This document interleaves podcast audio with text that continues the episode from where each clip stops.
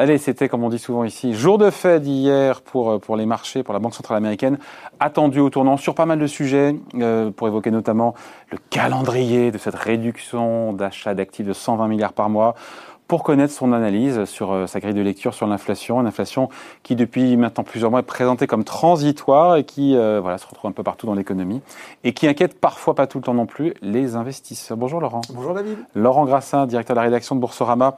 Euh, on s'attendait pas forcément à prendre énormément de choses. Euh, nouvelle hier. Bah, ça n'a pas été le cas. Bonne surprise. On a quand même appris des trucs hier. Oui, on a, quand, on a, quand, même, on a quand même appris des trucs. On rappelle peut-être le mantra de la fête, mais vous l'avez bien dit, David. Euh, c'est ça, c'est-à-dire que oui, l'économie américaine repart, elle repart euh, vigoureusement. Euh, en même temps, il y reste des signes de faiblesse, notamment au niveau euh, de l'emploi. La politique monétaire va donc rester extrêmement incommodante encore pour longtemps. Le chemin euh, à la fois et de remontée des taux et de ralentissement des rachats d'actifs sera extrêmement bien balisé, extrêmement balisé à l'avance également, donc ultra communication.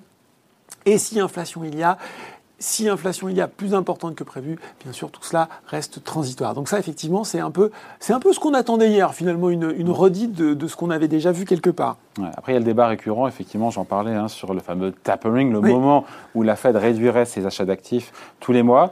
Elle a toujours dit qu'elle préviendrait largement, elle baliserait les choses en amont. Et ben là on y est. Hein. Alors, et cette on, phrase d'ailleurs je sais plus. On, on y est. Ah, mais vous allez voir, c est, on y est on n'y est pas, mais euh, on, ça se précise un petit peu à chaque ouais. fois, même si c'est pas encore crystal clear. Un effectivement, pas. Y a, voilà, c'est la, la, stratégie des, des, des, des, petits pas. Alors là aussi, toujours les précautions oratoires. D'abord, il faut des progrès euh, substantiels en matière de marché sur l'emploi, mais euh, Jérôme Powell a dit hier de la conférence de presse qu'on ah oui. qu commençait euh, de parler à en parler. Ah oui, voilà. voilà. On discute Donc, de la discussion. Voilà, on discute de la discussion.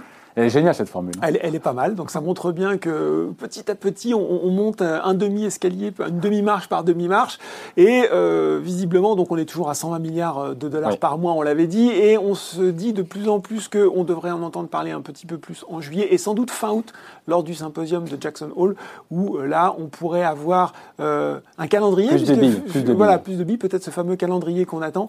Il y a pas mal d'observateurs, d'experts qui, qui tablent sur un début de ralentissement qui interviendrait fin de cette année, ouais. début d'année prochaine. Ouais, exactement. Voilà. Donc on parle d'en parler. Voilà, mal, on ça. parle d'en parler. Forts. on, on, va se la garder celle-là pour l'augmentation. Ouais. On, va, on parle d'en parler. bon, euh, l'autre annonce que guettaient évidemment euh, les économistes et les marchés, c'est cette histoire de hausse de taux, le calendrier sur les hausses de taux euh, dans une inflation qui n'en finit pas de grimper. Certains disent qu'on est au au top là, autour de 5% sur le mois de mai en, en rythme même, annuel. Je pense que ça a été, voilà, ça a été, euh, ça a été sans doute évoqué sur le plateau de Décorama déjà la semaine dernière. Et oui, ce chiffre complètement dingue, oui. plus on a 5%. Beaucoup parlé, on a tartiné en, un peu. en mai sur euh, sur la hausse des prix au global, c'était plus 3,8% euh, sur l'indice CPI euh, hors alimentation et énergie, des chiffres incroyables. Même l'indice euh, PCE, qui est celui qui est utilisé par la Fed, on était à 3,6% en, en, mai. C'est pas, c'est du euh, jamais vu depuis 2007. On est sur des niveaux quand même d'il y, y, a 13 ans. Euh, donc là, euh, on peut se dire, il y a quand même un petit peu le feu à la maison. Non, non, la Fed n'en démord pas. On reste sur cette notion de transitoire. Mais quand même, il y a une inflexion dans le discours qui, cette fois-ci, est intéressant. Parce que, finalement, euh, là aussi, c'est s'est exprimé de façon très à droite. Euh, ben, euh, ben Bernard, pardon, Jérôme Powell et ses collègues. Il y a eu ouais, ouais, nous ont dit qu'ils étaient sensibilisés, sensibilisés au risque que l'inflation pourrait s'élever plus et plus longtemps que prévu. Donc, euh, il y a quand même une petite nuance dans le discours de dire mmh. que oui, certes, cette inflation, euh, a priori, elle devrait euh, se résorber au fur et à mesure que les goulets d'étranglement de l'économie ouais, américaine sont résorbés disparaissent ouais. et, que, et que finalement l'économie se remet en marche, que l'économie mondiale aussi se remet en marche avec des transports qui reprennent, des exportations, etc.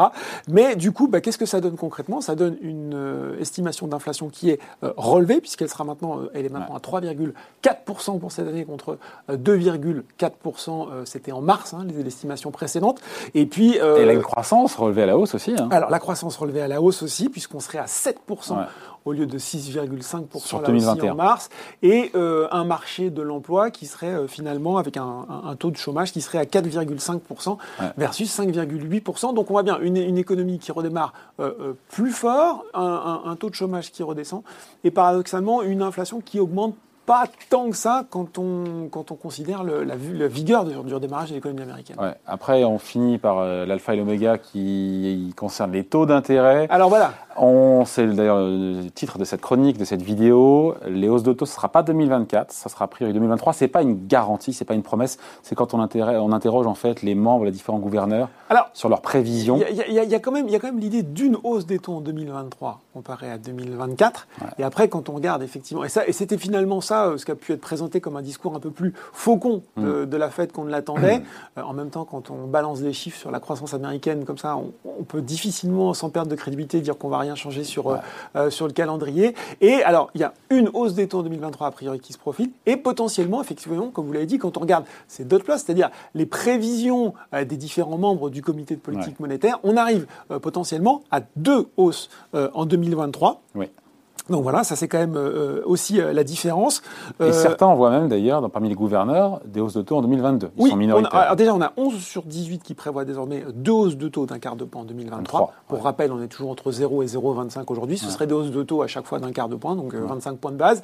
Et on en a, même s'il reste une minorité, pardon, vous l'avez bien dit, plus de membres désormais qui s'attendent même déjà peut-être à une hausse de taux en 2022 dès l'année prochaine. Bon, on finit là-dessus l'impact sur les marchés. Wall Street était en baisse hier. Baisse 0,7. Rien de méchant. Le CAC 40 aujourd'hui, on, est, quasi à l'équilibre. Voilà. Quasi à l'équilibre. Ça veut dire qu'en fait, la Fed, euh, pour l'instant en tout cas, elle la joue bien quelque part. Bah, C'est-à-dire elle balise le terrain, elle pose des cailloux, elle garde, toute sa crédibilité, elle garde toute sa crédibilité et donc ça montre que ça marche effectivement. Il y a eu augmentation euh, des rendements obligataires hier, le taux à 10 ans américain, ce qui était assez prévisible.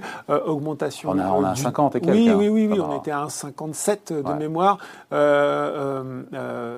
Les, le dollar qui a monté, là aussi, rien de très surprenant. Les bancaires qui en profitent, notamment en France aujourd'hui. Donc niveau de réaction du marché, effectivement, vous l'avez dit, le marché achète le scénario euh, de Jerome Powell. Euh, tout le débat maintenant est de savoir jusqu'à quand on achète ce scénario en fait. Et on, reviendra à, ce qu'on s'était dit précédemment sur l'inflation. Euh, voilà, aujourd'hui, beaucoup de le consensus est, d'accord avec Paul pour dire que certes, peut-être que l'inflation va, va s'enflammer, mais que tout ça va se, va se résorber, va se réduire, se normaliser. Hein, va se normaliser.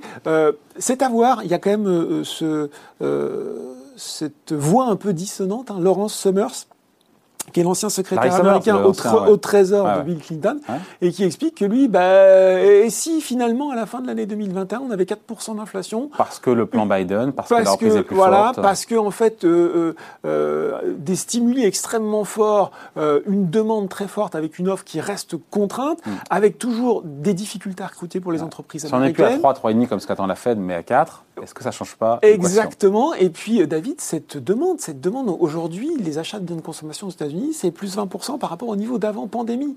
Donc, euh, euh, ça, on a un marché de l'immobilier qui est en surchauffe, on, a déjà eu l'occasion de le dire. Donc, plus les mois passent et si ces signaux euh, continuent à se manifester, plus cette position elle va être difficile à tenir pour Jérôme Powell. Donc gardez bien votre smartphone sur la plage et surveillez les l'indice sur CPI parce que ça va être véritablement le débat l'affrontement qui va se passer sur, euh, sur les mois prochains, ça va être ça. Qui, qui a raison sur l'inflation? Exactement. Nous serons tous data dependent. On regardera évidemment les chiffres. Merci, Merci Laurent. Bonne journée. Salut.